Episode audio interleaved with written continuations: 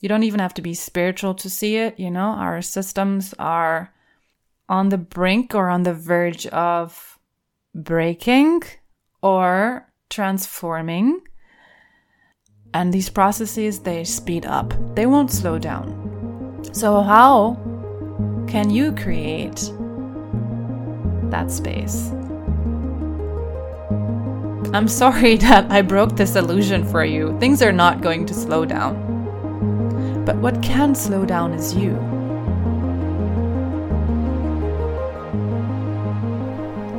Welcome to the Sound of You podcast. This is a space where we have inspiring, thoughtful conversations about the voice, about healthy self expression, and all things spirituality and personal growth. My name is Friederike. I am your host, and I am so excited that you're here. Let's get started.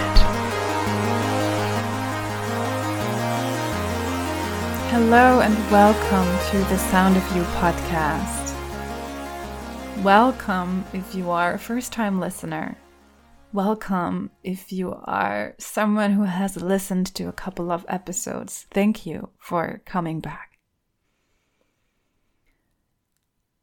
You know, it's so interesting to be a podcast host.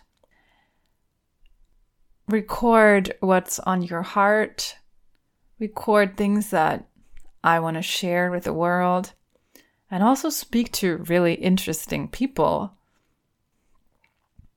and I want to share with you one curious fact.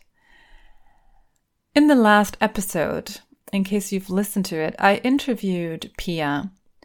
And with Pia, I spoke about sexual freedom, her journey from self hate through self pleasure to ultimately the freedom of herself, to being able to communicate better, and the freedom of her voice, because she is a singer.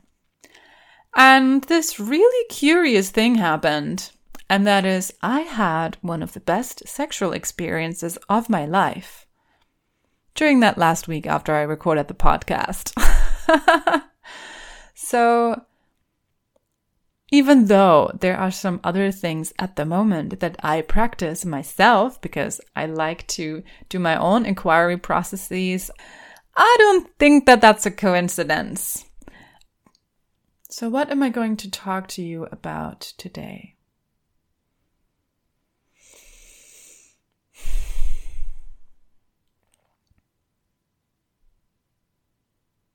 I haven't prepared this episode. For some reason, what I feel in the air is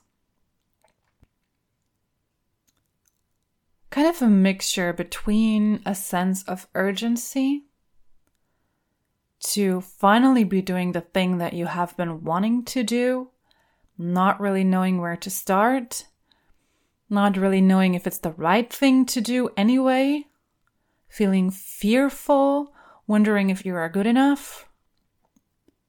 And at the same time, a desire for things to just calm down for a moment. And just be still, and a desire for everything around you to like stop.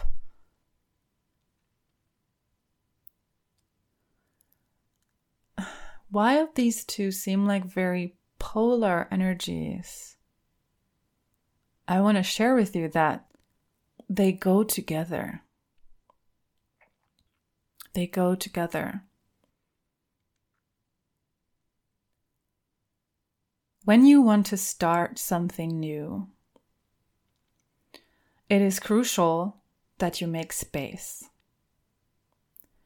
That you make space for the new to live in. It's like when you're buying new clothes and your cupboard is still full of clothes you can squeeze in your new clothes. But maybe some other stuff is going to fall off the hanger, or you won't be able to really find the clothes that you need anymore. So it's the same when you want to bring something new in your life, you have to make space. When I was single and really, really, really desiring a partner, I was living in a one room apartment back then, and one of my best friends came to visit, and we talked about my desire for a partner. And he said, You know, I feel like you should have a corner in your apartment where there's nothing. And I was really confused by that. I'm like, What do you mean? And he said, Well, you know, when I came in here with my stuff, I really didn't know where to be because you have something in every corner. Now, my apartment wasn't packed, right? I was was kind of minimalist, but still I had stuff kind of everywhere. There was no real empty space.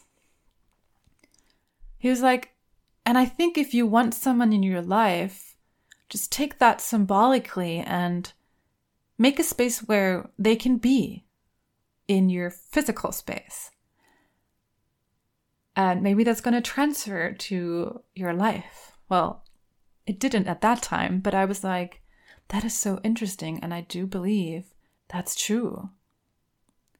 And it is true in dating, by the way. If, if there's the new thing that you desire is a relationship, a really valuable question to ask yourself is Do I have space in my life?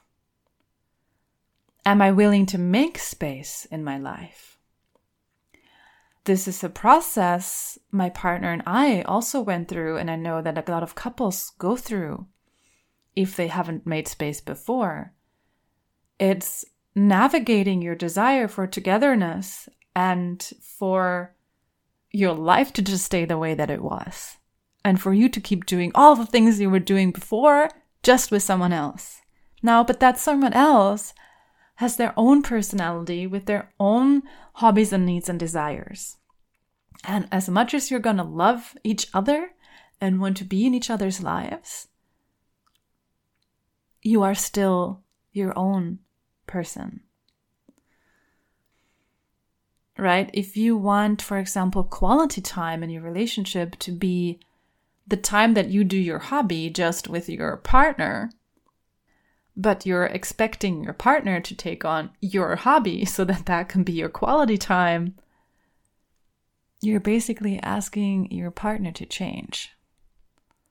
And then they're not the person that they were when you fell in love with them if they change. There has to be space.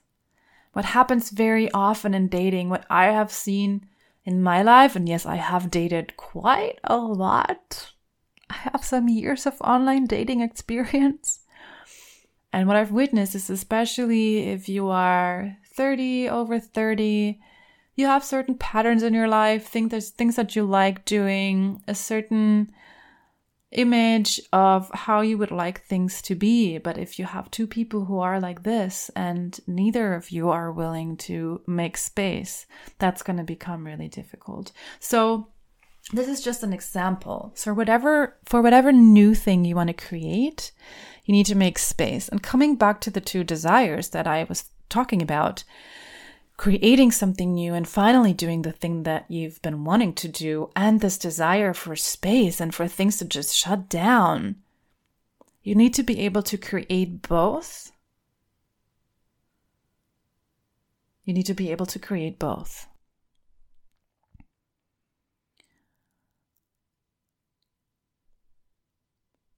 Things are not going to quiet down. They won't because that's the time that we live in. Kind of a spiritual excursion here. That's the time that we live in. There are different timelines clashing, people going through different changes and transformations. Our world is changing. You don't even have to be spiritual to see it, you know, our systems are on the brink or on the verge of breaking or transforming. And these processes, they speed up, they won't slow down. So, how can you create that space. I'm sorry that I broke this illusion for you. Things are not going to slow down. But what can slow down is you. You can slow down. And what you need for that is brutal self honesty. It doesn't have to be brutal, but it can feel brutal. Because the thing that is most destructive to your peace and also to you starting your thing is distraction. Distraction is the number one evil of our time.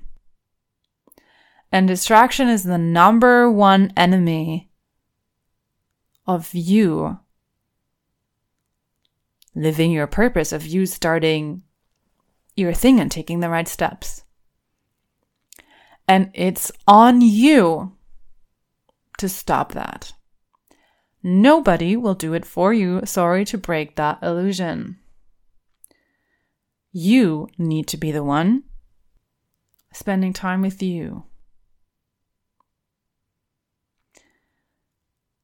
You need to be the one, if you decide to go on social media, to be very, very intentional with what you want to do there. You need to be the one who decides what kind of input you want to consume. And I don't even necessarily mean food, that as well, but I mean even things like news even things like music. In fact, I will do a whole new episode on music detox. Gosh, this is so powerful. Why? Because all these are sounds that feed your conscious and unconscious mind. And how do you think your own sound, your own inner voice, your own deepest desires will have space to exist first within you and to be lived in your life and carried outward if you keep receiving and letting in input. You are responsible for that.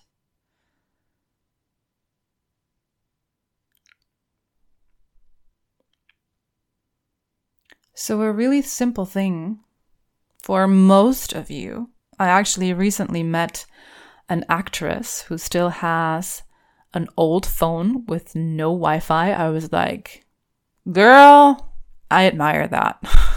I don't know how you do it, but wow, you know, chapeau. For most of us, it's going to be our phone. It's going to be the Alexas installed in our home. It's going to be the snacks that we have stored everywhere around the house.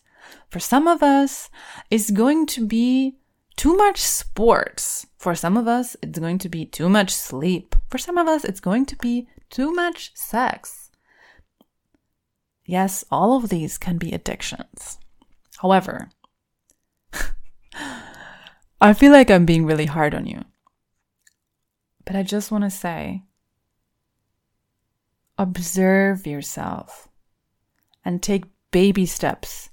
And if it's a half an hour that you put your phone away, that you turn everything off, that's fine. Journaling is a brilliant, brilliant, brilliant way to give your inner voices and to give all the chaos that consists of all the input you have consumed plus your own inner voices and emotions, and thoughts and feelings to get that outward so that you have a clear mind. I actually had some really haunting thoughts the other day, and they were nagging and nasty, and I was like, man, I have to get these out. And I got my journal for the first time in a long time. I haven't felt like I needed to journal for a while. And I only wrote one page. And I felt a million times better. So it's very, very simple tools. Very simple tools. And the other thing is starting your thing. Starting your thing and going your way and finding your way. My God, I it's I cannot emphasize enough how much this is connected to space and quiet. Space and quiet, space and quiet. Comparison is also distraction. So when I talk about phone, I mainly talk about social media like Instagram, TikTok, Facebook, because even if you say, well, I'm not really comparing myself, I just, you know, I check in with friends and I see what they're up to. Yes, but all of this is information and there's silent comparison happening. And even something like, oh, look what they're doing. I could do this too. You might call this inspiration. I call it distraction. The point for you, the time for you to find inspiration on how to do something comes after you know what you want to do. If you don't have that clear, whatever other people do, whatever you see other people doing is going to totally distract you from your own path. And then there is this thing with jumping into the cold water and just doing it. And again, here, nobody can do it for you. Nobody can do it for you. Or how about we say it differently and say, only you can do that? Only you can do that. Like, how amazing is that? I had the beautiful Stephanie on my podcast. You want to listen to that episode? It's about suppressed artists. She was saying, understand how unique you are. Whatever it is you set out to do, only you can do that the way that you do it because nobody on this planet is like you. Only you can be you. Only you can be you. And here I'm going to transition to another very important point. To you who are wondering, well, I don't even know, really, I don't even know what it is that I'm meant to be doing. I don't even know where I'm supposed to go or look, or I don't know my inner voices. And it's just like, even that is too much. First of all, most people are like that. You're not alone, you're in really, really good company.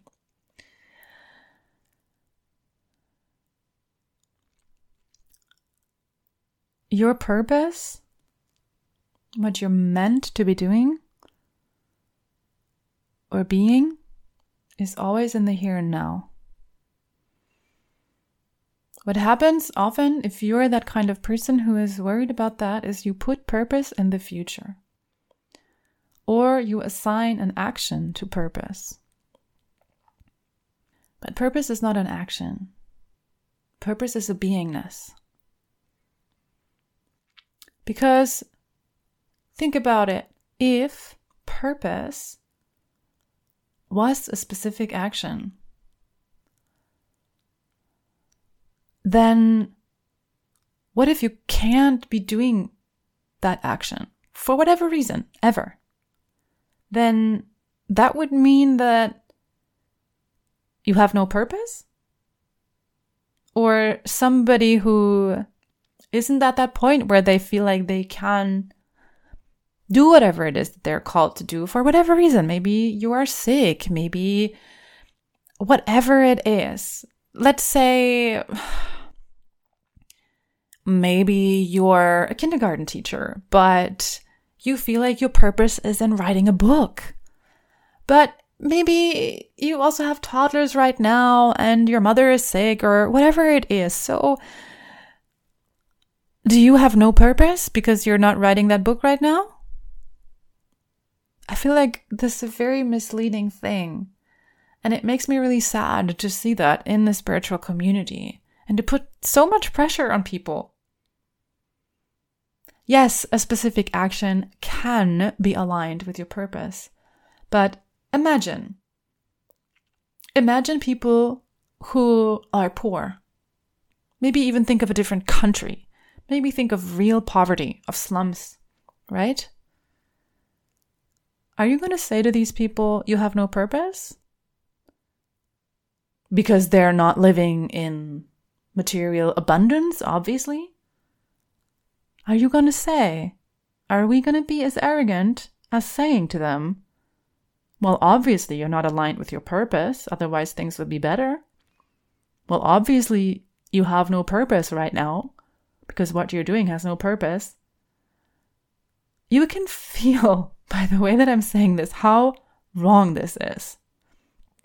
How incredibly wrong this is. Even if you're stripped of everything that you have, that you own, that you're doing, you always have purpose. Your purpose is in your energy. If you were to lose everything, you would still be here. You know, it's funny we say we lose everything, but we are still here. We are still in a body. So, if we're still here, that's our purpose to be right here, right now. And guys, I was in that space last year. I really was. I felt like, who the fuck am I? Why am I here for? Because I felt like I had lost everything. And suddenly it dawned on me that's not what it is about. It's about my energy. It's about who I decide to be in that very moment. How much I am embodied and connected to my heart. That is my purpose in that moment. When I felt like I had nothing, I was the closest to God I had ever been up until this point. Because all my ego was stripped away from me. I was stripped of all my egoic desires and needs and wants and, you know, my projections of how things should be None of that. It was raw. I was completely raw. And that's when I was the closest to God I had ever been up until this point. And it was beautiful in a way. In another way, it wasn't because I was still human and it was painful. However, I realized it's really not important, all these things that my brain comes up with that I should or shouldn't be doing. It's really not the main thing. The main thing is me being here. Apparently, that's the main thing. So if you're someone saying, I don't know where to look, I don't know how to listen to my inner voices, don't. Don't start there. Start by being here fully. Start by turning off distractions. Start by being here fully. And take it from there listen to some other podcast episodes. They might help you. Listen to the next one. It's going to be about finding your voice and truth through Tantra.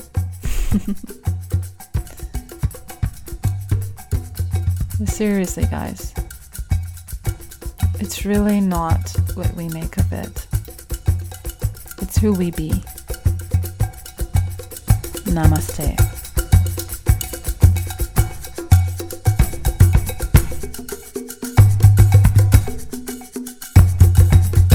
You just listened to the Sound of You podcast. And if you want to free your self expression, be confident in who you are, and release old junk that really doesn't serve you anymore, get in touch with me and join the tribe. Bless this world with the sound of you.